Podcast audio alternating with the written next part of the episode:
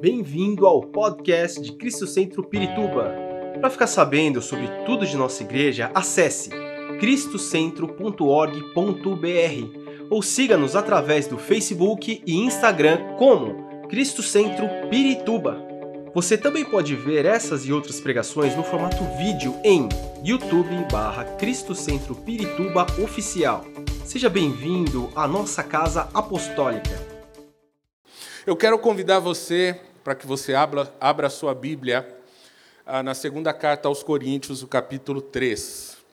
Nós vamos ler do, dos versículos 1 ao 6, segunda carta que Paulo escreve aos Coríntios, capítulo 3. Versículo 1 ao 6, eu gostaria de ler na versão NVT, eu não sei se estaria disponível aí. Ok, vamos ler então na NVI. Mudei de ideia? Não, brincadeira, não mudei de ideia, mas vamos ler nessa versão NVI, que diz assim: Será que com isso estamos começando a nos recomendar a nós mesmos novamente? Será que precisamos, como alguns, de cartas de recomendação para vocês ou da parte de vocês? Vocês mesmos são a nossa carta, escrita em nosso coração, conhecida e lida por todos. Vocês demonstram que são uma carta de Cristo, resultado do nosso ministério, escrita não com tinta, mas com o Espírito do Deus vivo, não em tábuas de pedra, mas em tábuas de corações humanos. Tal é a confiança que temos diante de Deus por meio de Cristo. Não que possamos reivindicar qualquer coisa com base em nossos próprios méritos, mas a nossa capacidade vem de Deus. Ele nos capacitou para sermos ministros de uma nova aliança. Veja isso, ministros de uma nova aliança. Não da letra, mas do espírito. Pois a letra mata, mas o espírito vivifica. Quero falar com vocês nessa noite sobre aliança, e o tema que eu vou trazer é aliança em Jesus Cristo. Bom, primeiro, é, falando sobre aliança, a gente precisa entender o significado de uma aliança. Né? Aliança é, é um pacto, é um concerto, aliança é um contrato, aliança também é um acordo, onde as partes interessadas tratam de construir uma definição e, a partir desse momento, elas vão seguir aquilo que foi definido. Um pacto ou uma aliança não pode acontecer unilateralmente. Um pacto e uma aliança precisa acontecer com dois lados. Ninguém pode fazer, bom, eu vou fazer um pacto comigo mesmo, ou uma aliança comigo mesmo. Não, isso não é pacto, isso não é uma aliança. Você só pode fazer um pacto, uma aliança com alguém. Mas o que é interessante, quando a gente vai estudar esse termo, esse texto, e a gente vai buscar a palavra aliança, ou desse pacto, no original, que está nesse texto aqui, principalmente quando a gente vai para Gênesis 15 e outras partes, a palavra hebraica no original para aliança é berit, Iberit é uma palavra que tem a sua raiz numa outra palavra que significa cortar até sangrar. Ou seja, a palavra berit vem de uma outra palavra, essa raiz significa que para haver um pacto precisa haver um corte, precisa haver sangue, para que esse pacto seja realmente estabelecido. E quando nós olhamos a Bíblia, nós vamos ver que uma série de situações onde o Senhor está buscando, de fato, estabelecer alianças com o seu povo. Se você observar, a primeira aliança que ocorre na Bíblia é a aliança entre Deus e Adão. E essa aliança entre Deus e Adão tem duas partes. A primeira parte, que pode ser chamada da aliança da inocência, onde Adão e Eva não haviam pecado, eles tinham uma vida estabelecida no jardim do Éden e uma série de benefícios relacionados a essa, a esse, a essa aliança, a este pacto, né? e é, é justamente aí onde eles estão dominando os animais, controlando toda a situação onde eles estão envolvidos. E a segunda parte desse período de aliança é uma aliança chamada aliança de graça, depois do pecado. É como se, bom, já que vocês não conseguiram cumprir a parte que cabe a vocês nesse pacto, nessa aliança, nós vamos Deus precisou manifestar graça. E mais uma vez, através dessa manifestação de graça, perdoar pecado, tratar com o homem e outra vez, a primeira coisa que acontece quando o homem se dá conta de que havia pecado, ele percebe o quê? Que está nu. Percebe que está nu. E depois que está nu, vai tratar de esconder a nudez, vai tratar de esconder o pecado que ele havia cometido. Não é? Com folhas e tudo, é o que a palavra de Deus diz. E aí o que, Deus faz? Deus ele mata um animal. Olha aí, corta um animal, mata um animal. Há um derramamento de sangue para que aquele pecado pudesse ter sido coberto em função do não cumprimento daquela aliança. Mas a gente vê na Bíblia outras alianças. Nós vemos também na Bíblia a aliança de Deus com Abraão.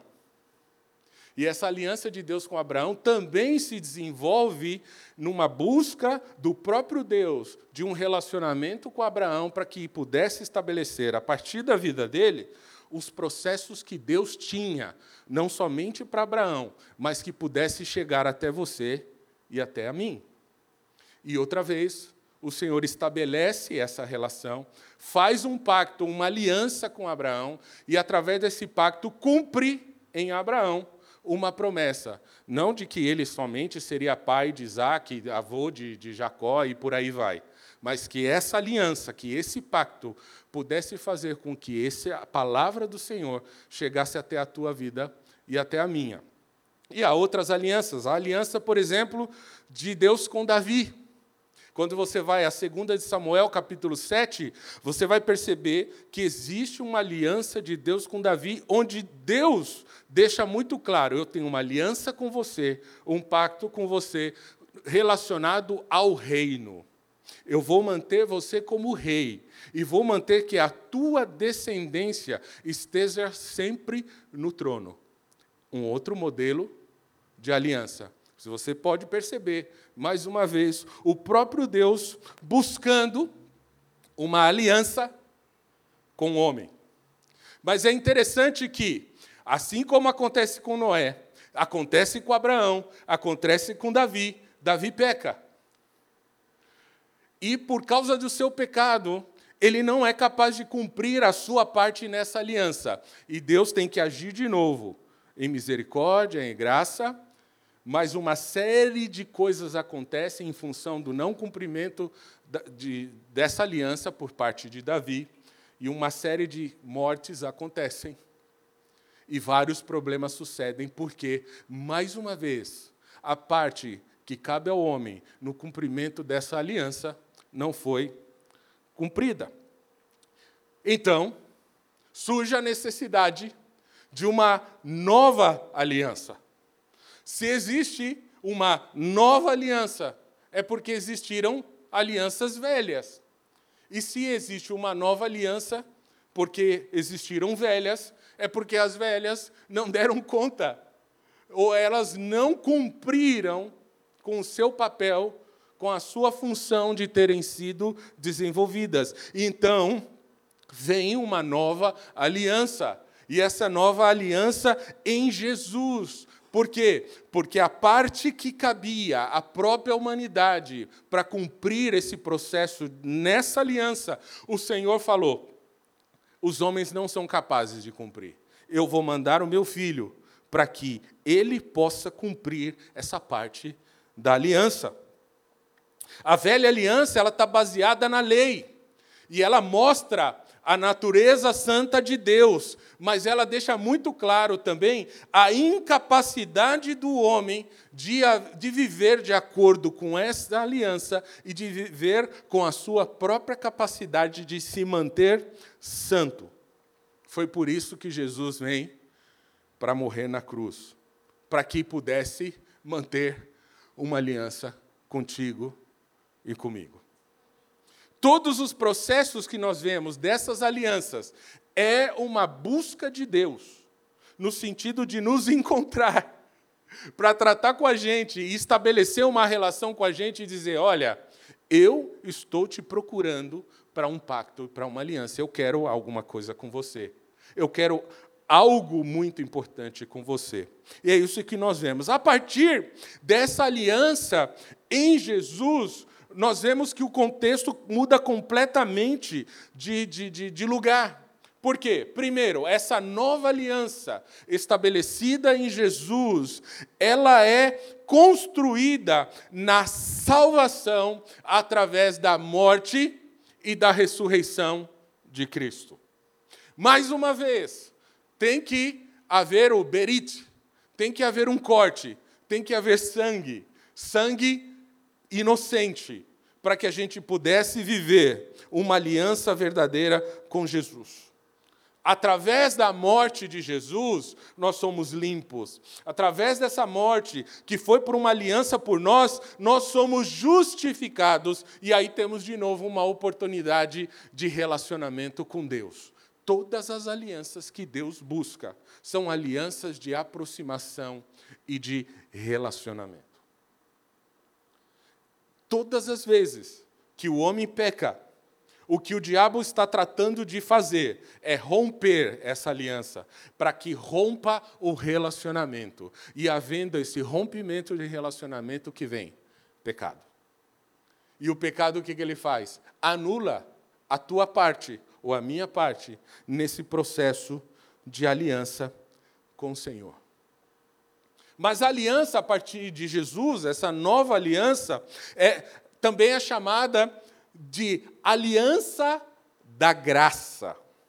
Porque aí deixa muito claro que que essa salvação, ela não está baseada naquilo que a gente pode fazer. Vamos ler Efésios capítulo 8, perdão, capítulo 2. Efésios só tem seis capítulos. Efésios capítulo 2, versículo 8 e 9. Coloca aí para mim, por favor. Efésios capítulo 2, versículo 8 e 9 diz assim: Pois vocês são salvos pela graça, por meio da fé. Isso não vem de vocês, é dom de Deus não por obras, para que ninguém se glorie. Quando Jesus estabelece a nova aliança, ele não somente Deus não está somente mostrando que não que o homem não é capaz de cumprir com a sua parte, mas ele também está mostrando o seguinte: olha, você não é capaz de cumprir com a sua parte, porque em si mesmo não há nada que se aproveite. E é, quero deixar muito claro que o pacto, que essa aliança, ela vem através da graça para que você saiba que não foi por obra nenhuma tua, não foi pela tua capacidade, não foi pelo que você diz saber, não foi pela sua, pelo seu cristianismo ou pelo seu tempo de igreja, não foi pelas tuas obras consideradas obras de justiça. Olha como eu sou bonzinho. Não. Esse pacto foi cumprido essa aliança foi cumprida por graça. E sabe o que é graça? Graça é alcançar algo de Deus sem que você mereça, sem que nós possamos merecer. Esse pacto dessa nova aliança em Jesus é manifestação de graça e de misericórdia. Ele olha para nós e fala assim: olha, você não merece, porque em você não existe nada que possa ser aproveitado, no sentido de autossalvação, mas porque eu te amo e por muita graça eu trago para você a oportunidade de uma vida nova, de uma aliança, de um pacto comigo. Graça é a manifestação de Deus para nos dar aquilo que nós não merecemos. Agora, misericórdia é quando Deus atua para nos guardar de um juízo muito pesado de coisas que nós fizemos e merecíamos correção. Essa é a diferença. Sabe? Aquela coisa que a gente faz muito mal, muito errada e etc., que a gente deveria ser julgado com, uma, com justiça, com bastante veemência, então Jesus entra com misericórdia. e fala: olha, ele não é capaz de cumprir com essa justiça. Isso é misericórdia. E graça é te dar aquilo que você não merece. Agora, falando dessa nova aliança em Jesus, na nova aliança em Jesus, nós recebemos o Espírito Santo. E esse Espírito Santo, ele nos guia em verdade e em santidade. Como que ele nos guia em verdade e em santidade? A palavra de Deus diz que o Espírito Santo, ele nos convence do pecado. Ele nos convence do pecado, da justiça, do juízo. Ele nos consola nos nossos problemas. Ele nos orienta e nos capacita para viver de acordo com a vontade de Deus. Entendam por que foi importante essa nova aliança. Porque, da mesma forma que o Senhor sabe que em todas as alianças anteriores, nenhum homem foi capaz de cumprir a sua parte, quando ele envia Jesus para cumprir uma parte dessa nova aliança, ele também envia o Espírito Santo para que, para que fizesse com que você e eu pudéssemos nele cumprir a parte que nos cabe nesse processo de aliança. Por isso nós necessitamos muito de dar espaço ao Espírito Santo de Deus. Porque é Ele que nos orienta, Ele que nos corrige, Ele que nos aponta o caminho, Ele que, inclusive, nos aponta o caminho errado, Ele que também aponta as nossas decisões equivocadas. Se nós queremos viver um, um, uma aliança com o Senhor, uma, uma aliança com o nosso Senhor Jesus, nós precisamos estar sensíveis à voz do Espírito Santo, para que ele, essa voz continue nos convencendo do pecado, da justiça e do juízo. Ou seja, desde a eternidade, o Senhor tem um plano, e esse plano já é um plano de redenção. Desde a eternidade, esse plano de redenção também é um plano de um pacto e de uma aliança. O Senhor, desde sempre, quis esse relacionamento próximo. Mas, ao longo da história da humanidade, o Senhor teve que ir tratando com o homem para mostrar para ele: olha, você precisa de mim para tudo. E como é importante que o homem possa dar espaço e permitir é, reconhecer que para viver uma aliança com o Senhor nós precisamos desse espaço, desse espaço para que o Espírito Santo possa agir de uma maneira completa. Se você voltar a visitar a vida de Abraão, por exemplo, que o Senhor teve que trabalhar com ele durante 100 anos para que ele pudesse alcançar o propósito pleno do pacto e da aliança que o Senhor tinha com ele. Em todo esse processo, Deus precisou tratar na vida de Abraão em vários aspectos, e esse processo foi doloroso. Por quê? Porque um pacto prevê uma separação, um pacto prevê um processo de santidade, um pacto prevê que você vai ter que se separar das coisas que estão que são comuns, terrenas e que podem te atrapalhar no processo de Deus. Abraão, um homem, o pai da fé, como todo mundo sabe, conhece, que vida tremenda, está na galeria dos heróis. Se você lê o livro de Hebreus, ele está lá. E realmente foi um homem tremendo de Deus. Mas nessa história toda, o Senhor teve que trabalhar com ele. Quando o Senhor fala assim, sai da terra de Ur dos caldeus, do meio da tua parentela, etc., Deus está começando um processo de santificação na vida de Abraão para que ele pudesse viver esta aliança com Deus. Sai do meio da tua parentela, sai do meio desse povo que tem uma cultura e uma religião que não me agrada. Sai do meio aí desse tipo de prática politeísta que não me agrada sai do meio desse tipo de relacionamento é, prostituído que não me agrada. E depois, ao sair nessa caminhada, no sentido de alcançar o propósito de Deus, ele vai para lugares que ele não deveria ir, ele toma decisões que não deveria tomar, porque ele teve medo e ele até mentiu, dizendo que a esposa dele não era esposa dele e essa ofereceu a mulher dele para poder estar com outro homem, porque ele estava preocupado com medo de um juízo humano. Deus teve que trabalhar muito na vida de Abraão para que ele pudesse experimentar esse pacto com o Senhor. E assim é na nossa vida. Para que nós possamos viver uma aliança eh, com o Senhor, uma, essa nova aliança, nós precisamos largar esses processos da nossa vida que ainda atrapalham o processo que Deus tem para nós. Se nós, se nós fôssemos parafrasear essa questão da vida de Abraão para a nossa vida, talvez a gente tivesse que sair do meio da nossa parentela, talvez a gente tivesse que sair do meio de hábitos e culturas que muitas vezes a gente está acostumado a viver. Talvez a gente tivesse que sair de uma série de situações onde nós mesmos nos colocamos, e em algumas situações nós nos colocamos em problemas usando o nome de Deus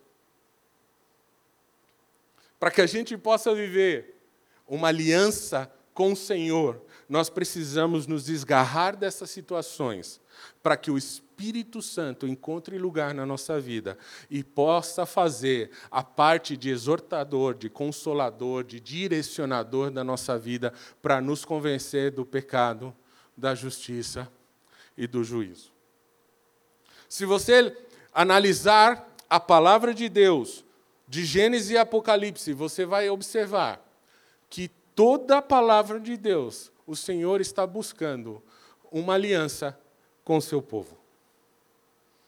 E todas as vezes que ele está buscando essa aliança com o seu povo, ele está tratando de cuidar do povo para que o povo não viva outra vez uma vida que desagrade a ele, para que possa viver os benefícios dessa nova aliança.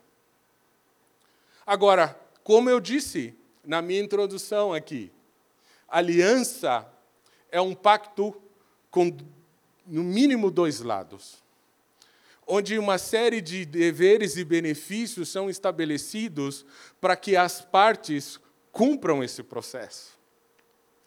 As partes precisam cumprir esse processo.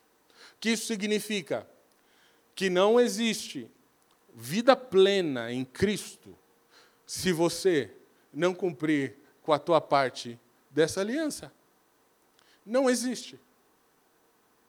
Porque por isso que muitas vezes a gente vê ah, uma série de pessoas, ou até quem sabe, na, olhando, analisando a nossa própria vida, nós estamos eh, ah, muitas vezes em altos e baixos. Estamos vivendo momentos lindos, maravilhosos, que você se sente tão bem, você fala assim: olha, vou até pedir um par de asas para Deus, porque eu já me sinto praticamente um anjo. Né? Você está assim, ó, e daqui a pouco está lá embaixo de novo, né? Vivendo, meu Deus, o que está acontecendo, né? Isso muitas vezes não fala somente do tipo de problema e de de batalha que nós temos e que todos nós vamos enfrentar. Mas isso também provavelmente pode estar falando do tipo de comportamento que a gente tem mediante a nossa parte nesse pacto, nessa aliança. Como é que eu estou? Como é que eu estou lidando com isso? Como é que eu estou trabalhando com isso? Bom, Voltando ao texto de Paulo, já que nós falamos de uma forma muito ampla aqui sobre a questão da aliança, das alianças anteriores, quando a gente se fixa aí no versículo 5 e 6, que diz assim: Não que nós nos consideremos capazes de fazer qualquer coisa por conta própria, nossa capacitação vem por Deus. Ele nos capacitou para sermos ministros da nova aliança, não da lei escrita mas do Espírito. A lei escrita termina em morte, mas o Espírito dá vida. Primeira coisa que a gente vê aqui: nossa capacitação vem de Deus. É pela graça de Deus que nós vamos conseguir cumprir a nossa parte nessa aliança. E quando você vê esse texto, Paulo ele está reconhecendo que ele é simplesmente um vaso, que ele é simplesmente alguém que tem dado espaço ao Espírito Santo e que, apesar das suas dificuldades e em até momentos ele se considera inútil, ele permite que Deus use a vida dele para espalhar a nova aliança. Um dos, um dos aspectos mais importantes da nossa vida, depois de recebermos a nova aliança e de fazermos a nossa parte nesse processo, nós precisamos manifestar essa aliança a outras pessoas. E nós vamos manifestar a nova aliança a outras pessoas a partir do momento que nós dermos espaço e dissermos ao Senhor que a nossa capacitação para viver essa aliança e manifestar na vida de outros vem de Deus. Não somos nós. Em nós mesmos não existe capacidade nenhuma. Porque todas as vezes, como o próprio apóstolo Paulo fala em, outra, em outro momento, que quando você se sente forte é porque a coisa está ruim. E quando você se sente fraco é porque a coisa está forte. Ou seja, o que ele está querendo dizer é que em você mesmo, em mim mesmo, em nós mesmos, não existe capacitação para vivermos nessa nova aliança e manifestarmos essa nova aliança. O que nós precisamos fazer é reconhecer que nós precisamos de uma capacitação que vem do alto para cumprir esse propósito de viver uma nova aliança. Isso, isso significa o quê?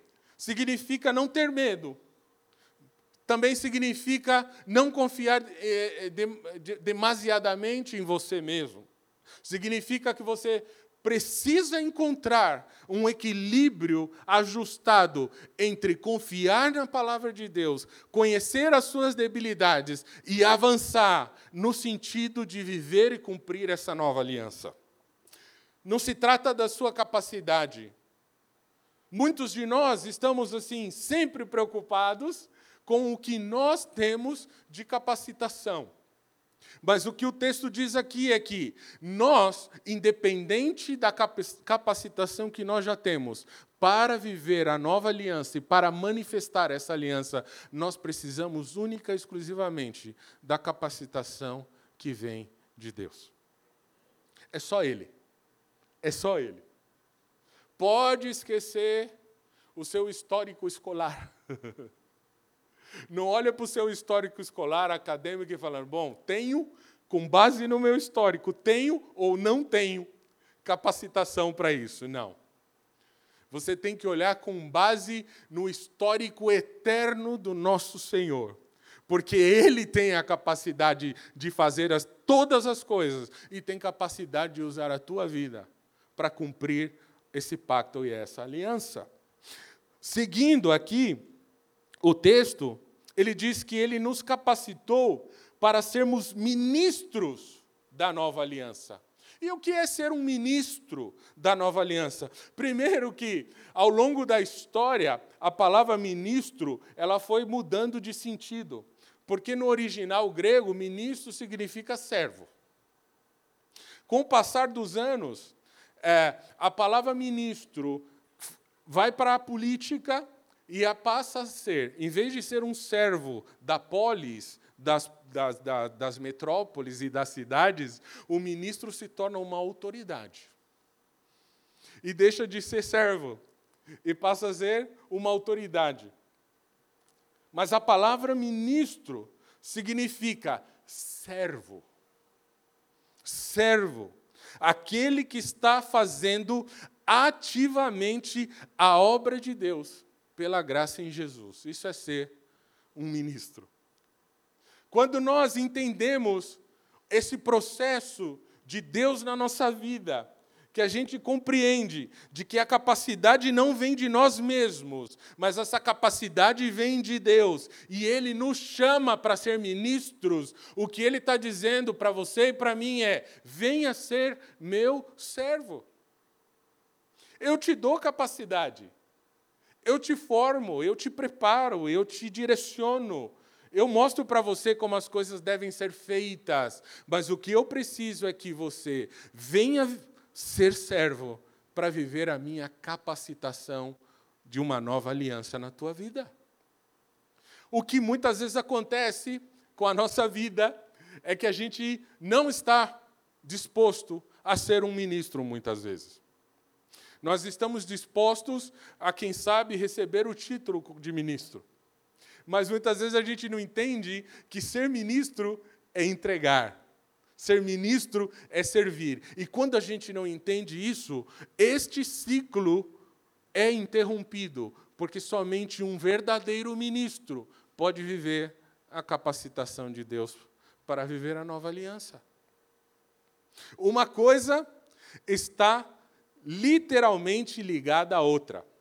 E quando Paulo está falando sobre ministros da nova aliança, de, de um mesmo lado, que ele está ensinando o que é ser um ministro, da mesma forma, ele está apontando como não se deve ser um ministro.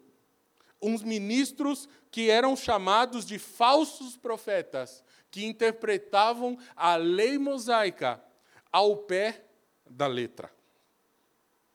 O que, que ele estava querendo dizer? Espera aí, gente. Se as alianças anteriores elas não foram cumpridas, porque não houve um homem só capaz de cumprir a sua parte, como é que a gente pode dar ouvido a esses falsos profetas que querem fazer cumprir a lei ao pé da letra, sendo que eles mesmos não cumprem a lei, sendo que eles mesmos não vivem essa nova aliança? Paulo ele estava fazendo referência a esses falsos profetas, porque eles já eles não estavam entendendo o princípio da nova aliança. O princípio da nova aliança é graça e misericórdia. O que, que isso significa? Significa que a aliança anterior perdeu o valor? Significa que as leis estabelecidas por Deus através de Moisés não devem ser cumpridas?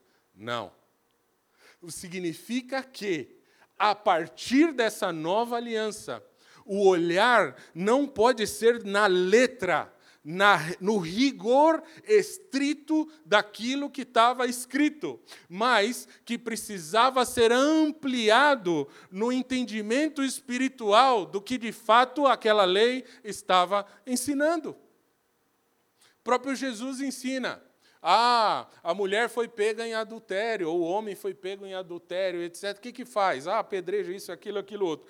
Não, Jesus fala assim, então. Na nova aliança, no novo, no novo pacto, não é assim. Só o fato de ter pensado nessa outra pessoa, você já pecou com ela. A nova aliança. Por que, que Jesus está falando isso? Porque ele mostra que nenhum de nós pode ser juiz e executor da própria lei. O juízo e a execução da lei de Cristo está no próprio Cristo, porque o fim da lei é Cristo. Ele é a finalidade, ele cumpre, ele é o começo e ele é o fim dessa lei. Por isso Paulo ele está criticando esses falsos profetas que ainda estão tratando de viver numa velha aliança, desconsiderando o sacrifício de Cristo. Quando Paulo está falando da nova aliança, ele também ele está se referindo à vida de Cristo. Ele está se referindo ao registro dos evangelhos, porque ele está reforçando o ministério de Cristo como aquele que veio, não somente para cumprir uma lei, mas estabelecer essa nova aliança. Ele está dizendo: olha, o Velho Testamento está registrando e registra todas essas leis, mas o Novo Testamento, basicamente os evangelhos, mostram a verdadeira e a infalível aplicação dessas leis. E isso é a nova aliança.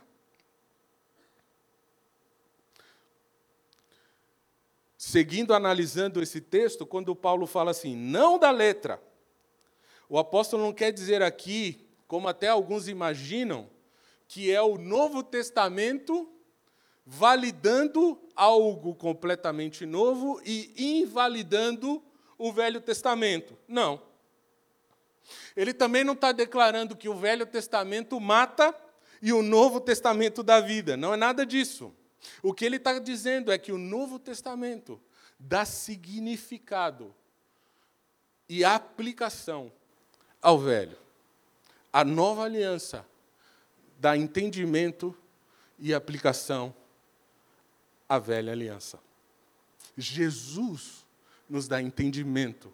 Jesus é a aplicação. Jesus é a vivência. Jesus é a prova sobrenatural de que qualquer ser humano pode cumprir, através do Espírito Santo, o que Deus estabeleceu como uma nova aliança. É isso que Paulo está dizendo.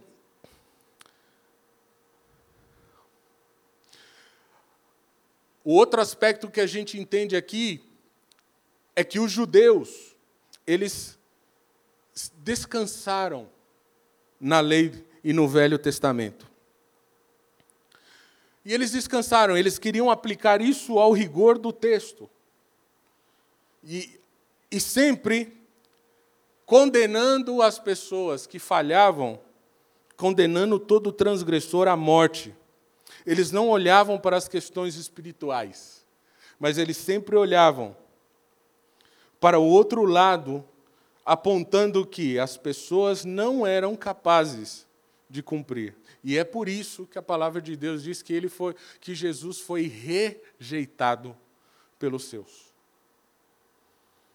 Porque quando Jesus vem, e vem justamente trazer sentido prático, verdadeiro e possível, plenamente aplicável, eles tratam Jesus como um falso profeta. Quem é esse aí que veio?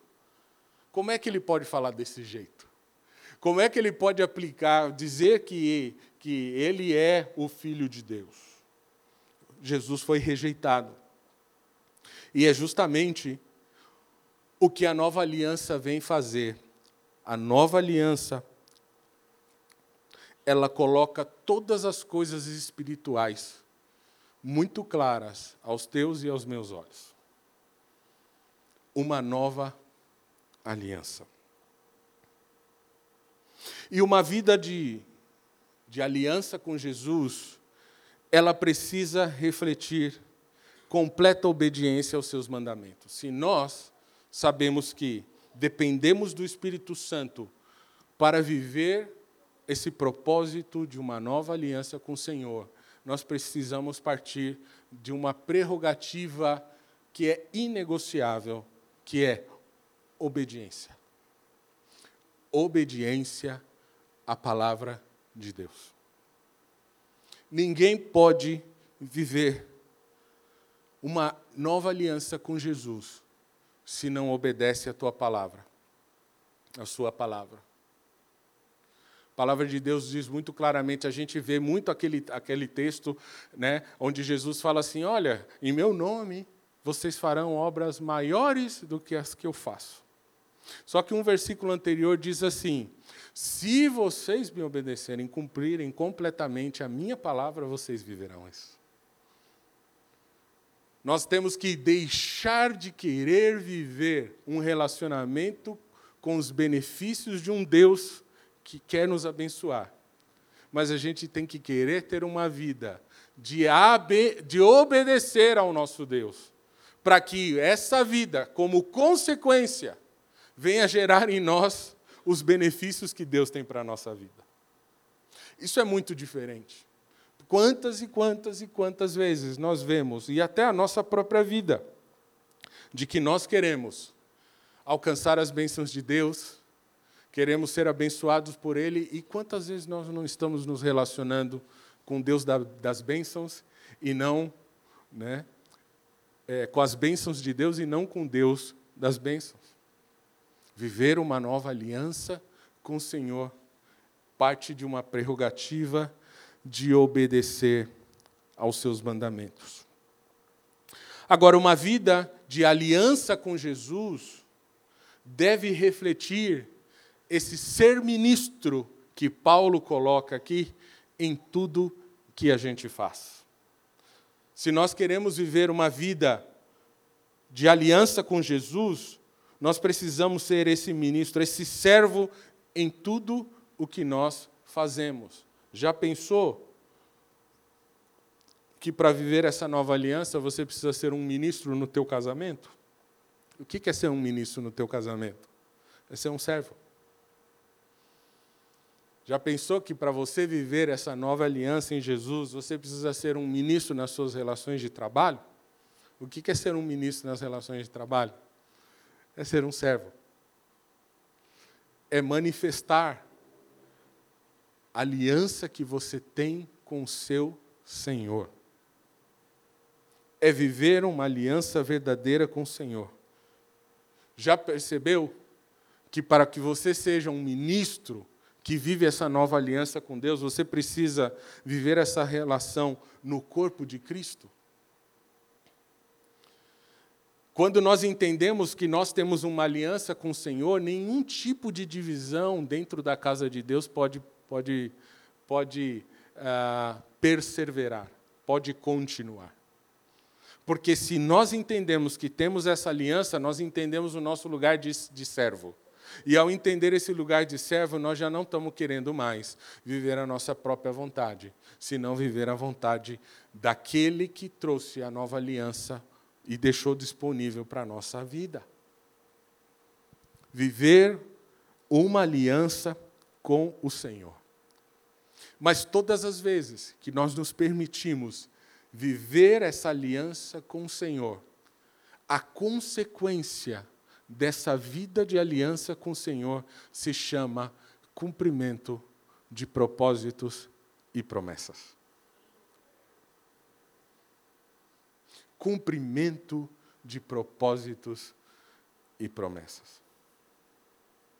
Porque Deus, Ele não é homem para mentir, Ele não é filho de homem para se, se arrepender, mas Ele é um Deus que cumpre aquilo que Ele fala existe um prazer que, que eu e você não podemos entender quando Deus fala algo sobre a tua vida e a minha.